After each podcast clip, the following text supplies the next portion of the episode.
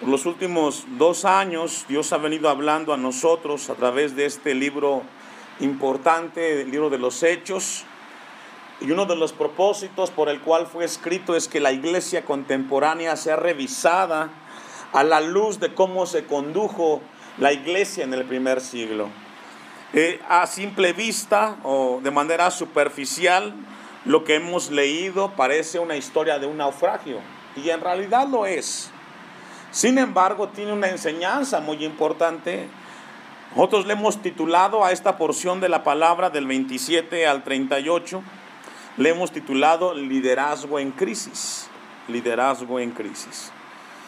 Este capítulo trata con el naufragio de Pablo. Recordemos de que el escenario o el contexto de este pasaje, Pablo había ido a Jerusalén con el propósito de llevar ofrendas a los cristianos judíos pobres en Jerusalén. En Hechos 20 reúne a los ancianos de la iglesia en Éfeso y les toma protesta de que les ha enseñado el mensaje de Dios en todas las áreas. Eh, Pablo llega a Jerusalén y cuando llega allí es confrontado por algunos líderes, es golpeado y es tomado preso en ese momento. Posteriormente Pablo es llevado ante tres gobernadores, ante Festo, ante Félix y ante, ante Agripa. Encontramos entonces que vemos a un Pablo que ha estado por más de dos años y medio preso y él apela al César. Él es llevado hacia a Roma y a partir del capítulo 27 encontramos a un Pablo que se embarca o es llevado preso eh, hacia, hacia Roma porque él había apelado al, César. Y, encontramos entonces un escenario difícil, según la Biblia, en el capítulo 27, en el versículo 1, encontramos de que a Pablo lo acompañaban entre algunos eh, Aristarco y Lucas, dice el versículo 1 del capítulo 27. Cuando se decidió que habíamos de navegar para Italia, entregaron a Pablo y a algunos otros presos a un centurión llamado Julio de la compañía Augusta. Y embarcando, nos dice el texto 2, y esto nos habla de que Lucas, al cual se le atribuye este libro de los hechos, se incluye ahí. Muchos teólogos dicen que Lucas tuvo que hacerse preso para acompañar a Pablo en esa travesía de, de ser llevado a Roma. Y dice el versículo 2, y embarcándonos en una nave adrimetena que iba a tocar los puertos de Asia, zarpamos estando con nosotros Aristarco. Entonces vemos entonces de que Lucas juntamente con Aristarco acompañan a Pablo en esa prueba difícil donde él es llevado preso hacia Roma. Y el capítulo 27 inicia con este viaje de un apóstol Pablo que va dirigido hacia Roma. Encontramos posteriormente que este capítulo nos habla que después de zarpar, ellos experimentaron momentos difíciles. Así de que no solamente hablamos de un naufragio, sino que encontramos de que el Pablo, el líder, es enfrentado en una crisis muy importante. Dios quiere hablarnos siempre a lo largo de la Biblia. Encontramos de que Dios levantó hombres como David, como Moisés, como Nehemías, como Esdras, en momentos difíciles de crisis. Y es ahí donde Dios prueba liderazgo y de alguna manera todos eh, tenemos que eh, enfrentar ese liderazgo, algunos con familias, algunos con los hijos. Y Dios nos llama a que ocupemos ese lugar y la palabra está para enseñarnos. En el Nuevo Testamento encontramos a líderes como Juan el Bautista, como Pedro o como Pablo, pero encontramos en el, en el, capítulo 27 de que Pablo yendo preso, él es expuesto a un momento difícil en su vida y en su ministerio. Para recapitular un, eh, para recapitular un poco más, esta, este capítulo tiene cinco etapas. La primera etapa eh, comienza del versículo 1 hasta el versículo 8, donde encontramos el comienzo del viaje. Vemos de que Lucas va junto con Aristarco y se hace presos para acompañar a Pablo en la prueba. Y esto nos habla del compañerismo de Lucas y de Aristarco acompañando a Pablo en su prueba y en su lucha yendo hacia Roma. Versículo 3. Al otro día llegamos a Sidón y Julio, tratando humanamente a Pablo, le permitió que fuesen a los amigos para ser atendido por ellos. Encontramos que dentro de ese momento Pablo es apoyado humanamente por Julio, dice el versículo 3.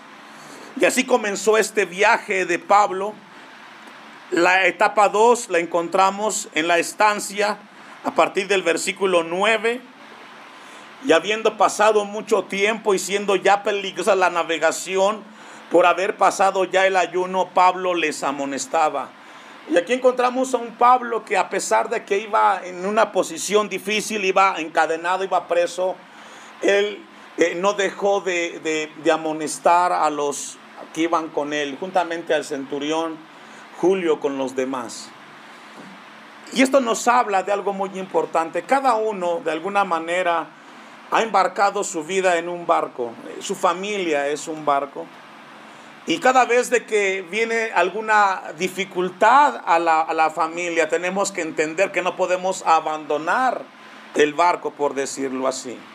Encontramos entonces que en el versículo 10, bueno, en el 9 Pablo les va exhortando y dice el versículo 9, eh, por haber pasado ya el ayuno. A muchos historiadores y teólogos dicen que en ese momento se acercaba lo que es el Yom Kippur, una de las fiestas importantes de los judíos, y, y dentro de esa navegación Pablo hace observación de esa fiesta judía. Versículo 10, diciéndoles varones, veo que la navegación va a ser con perjuicio y mucha pérdida. Encontramos de que Pablo tenía un discernimiento.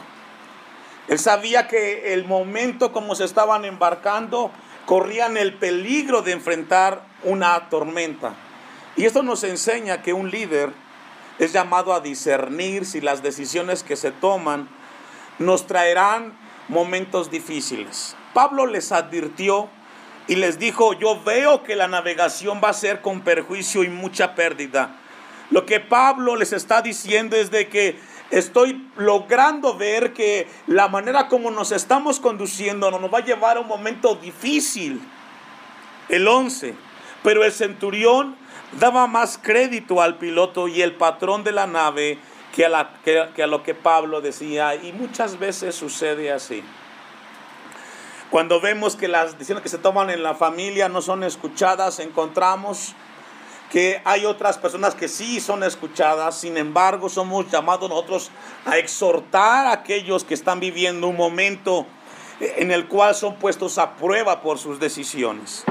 La etapa 3 la encontramos del versículo 3 hasta el 26 y es acerca de ese momento en el cual la embarcación, eh, no perdamos de vista, en esta embarcación iban más de 260 personas. No solamente iba Pablo, no solamente iba Lucas y Aristarco y el centurión, iban más de 200 personas. Y esto nos habla de que eh, en la familia todos somos llamados a cuidar las decisiones que se toman ahí.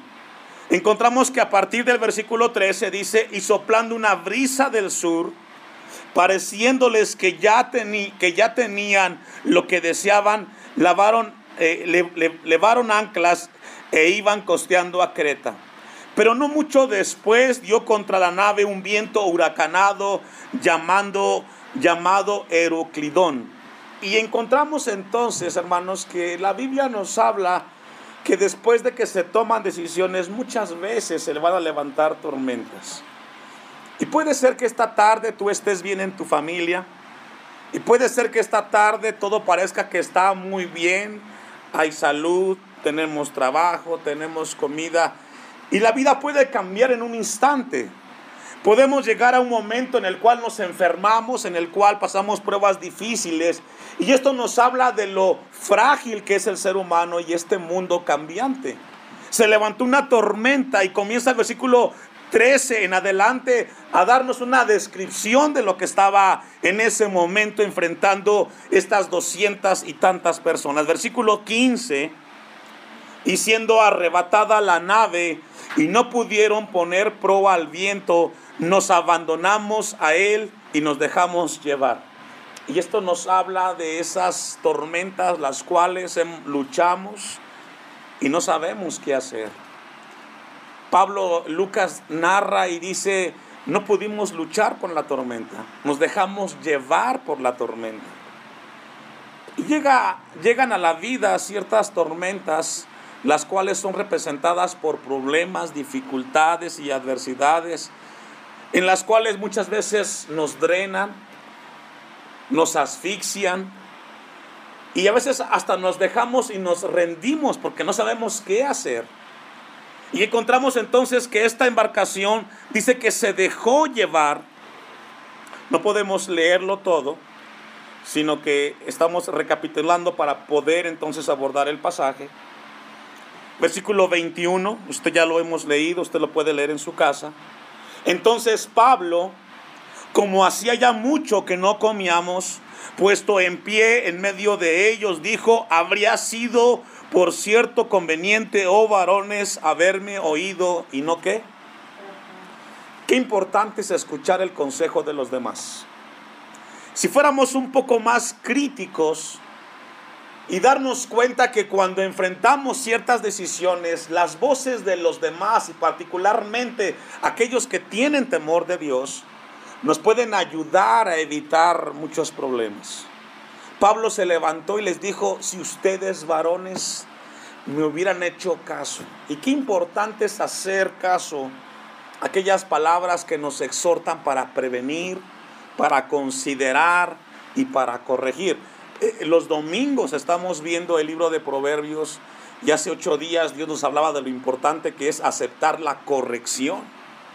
Entender que las pruebas y las luchas son una enseñanza en nuestras vidas.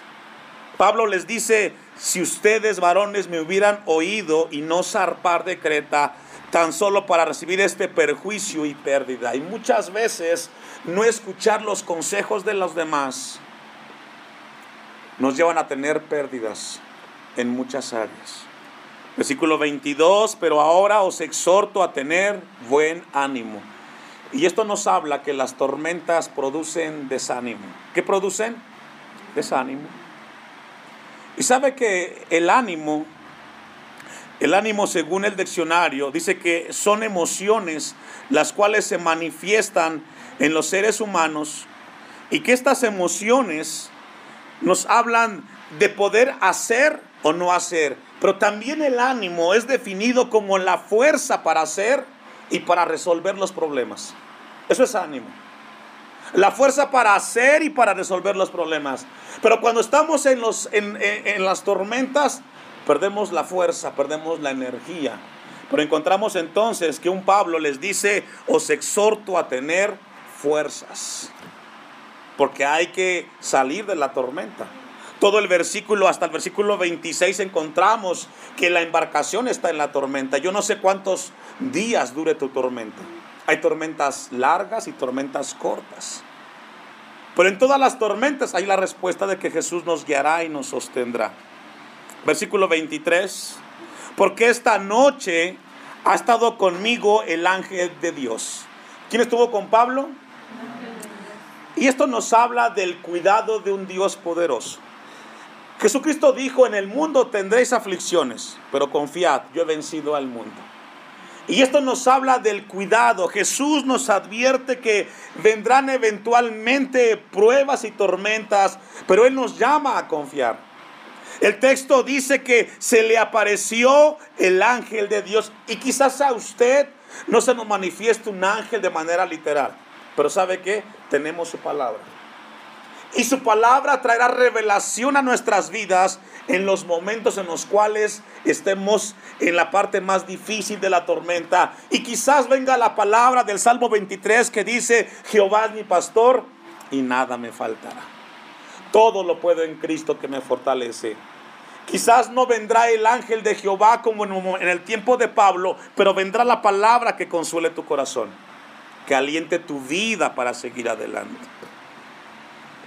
Y dice la palabra en el 23, de quien soy y a quien sirvo. Y encontramos a un Pablo con un testimonio, el cual dice, yo sirvo a un Dios y yo confío en un Dios. el 24, diciendo, Pablo, no temas, es necesario que comparezcas ante César.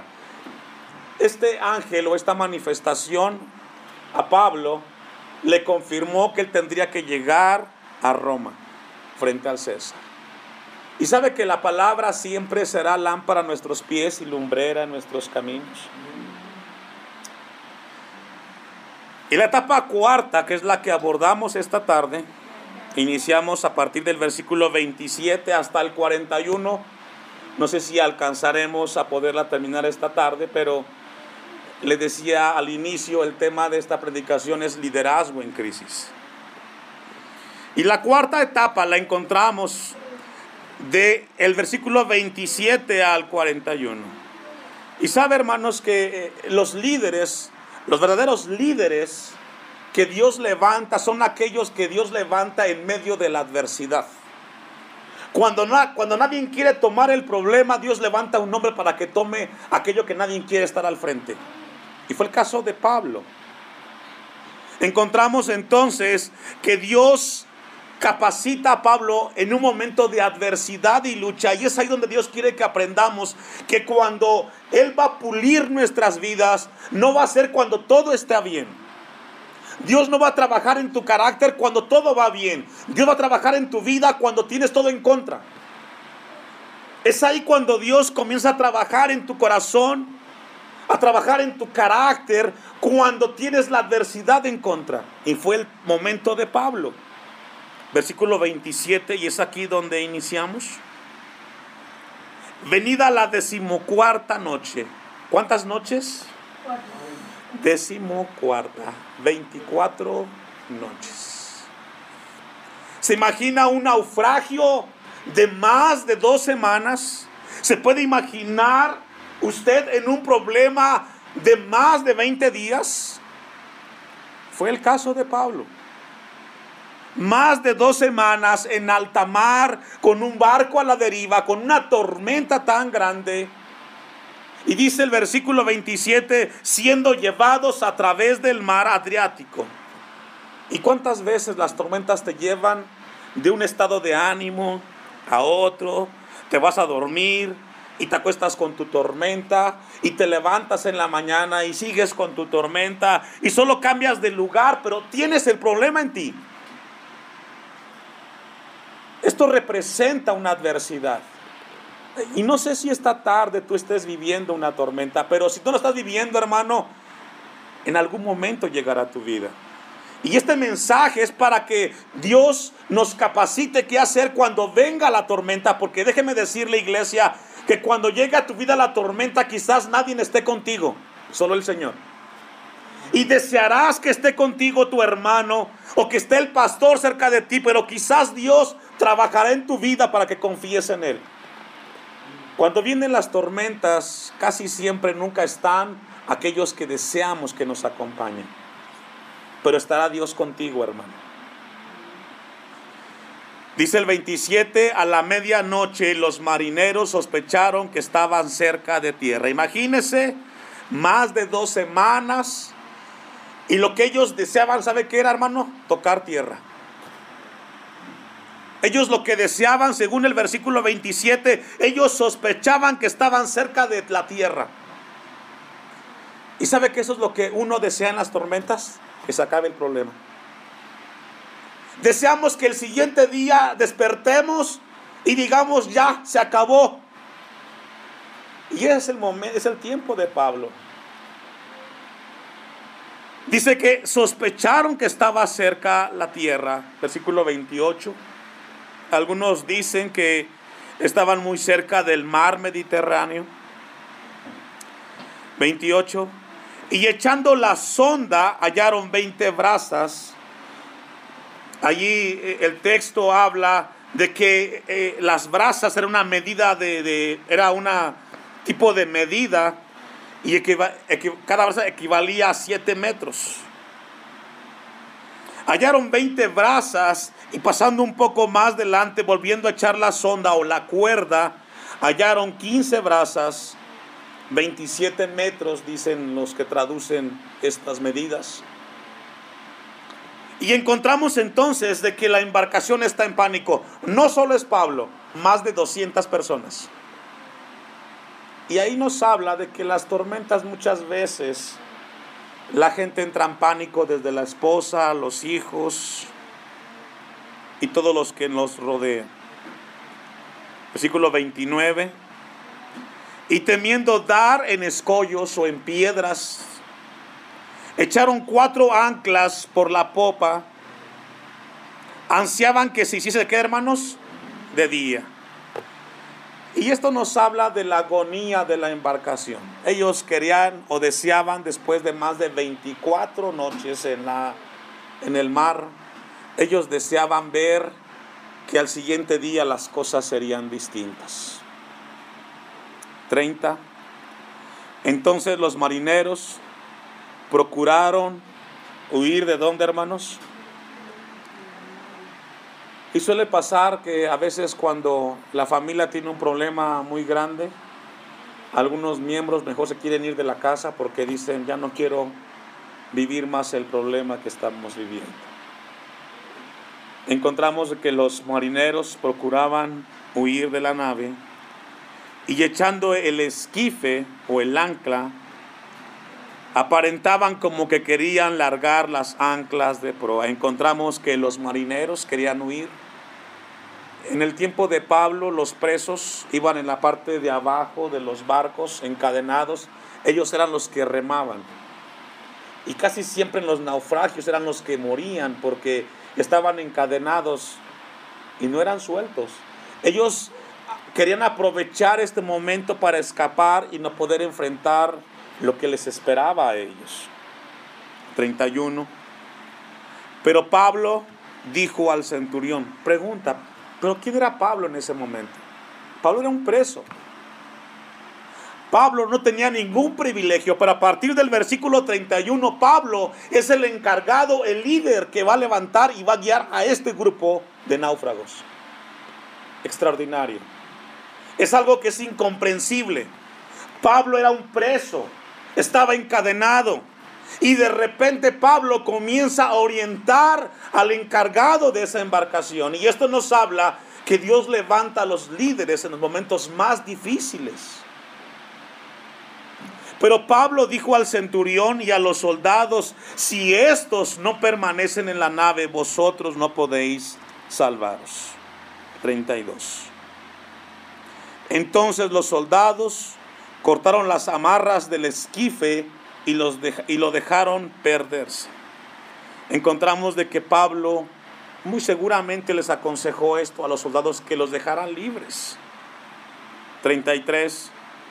Cuando comenzó a amanecer, Pablo exhortaba a todos a que, ¿qué hermanos?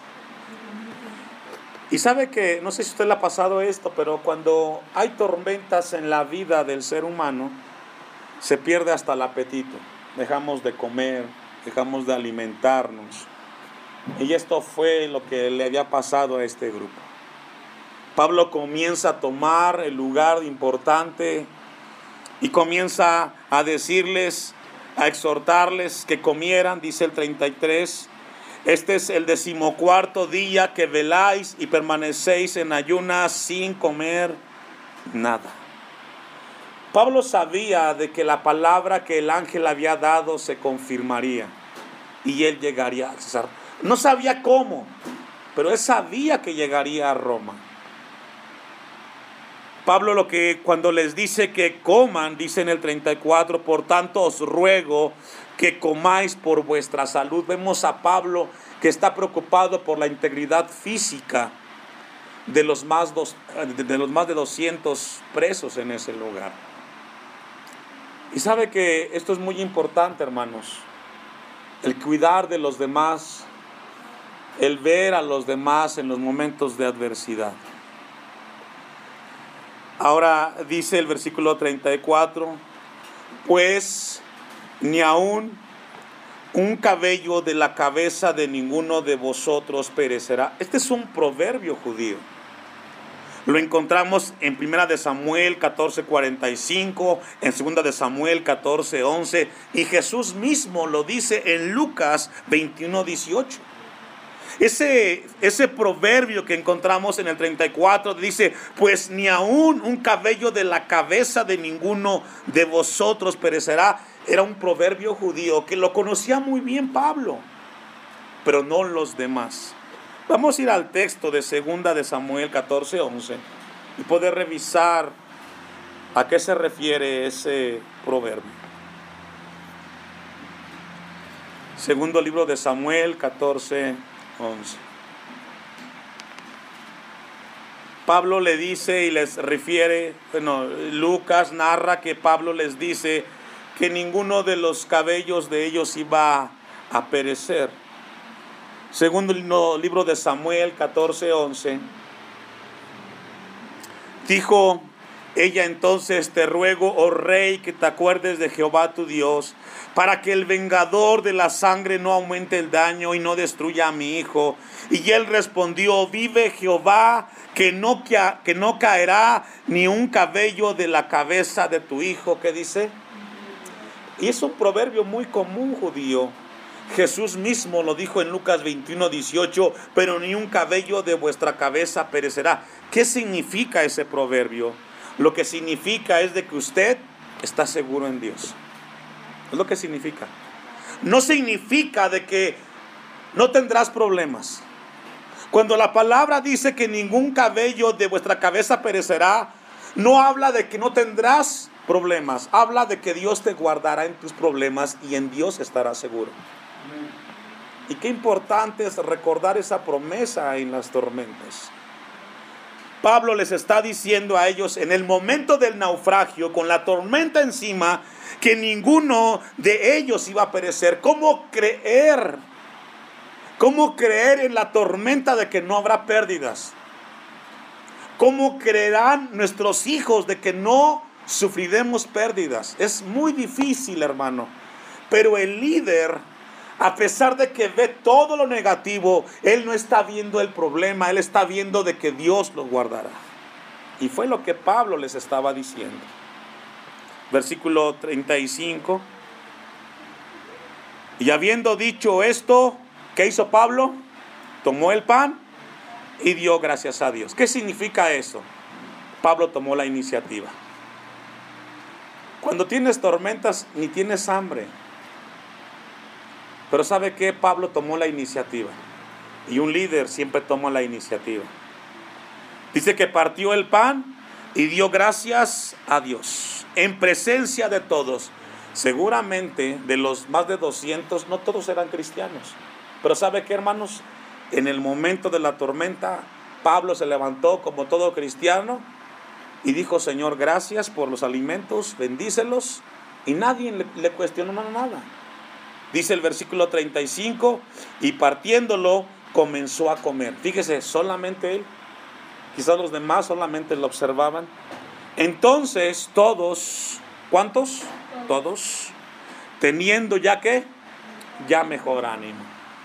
La tormenta comienza a terminarse y ahora vemos a una tripulación con mejores fuerzas, con mejores energías para enfrentar lo que viene por delante comieron también.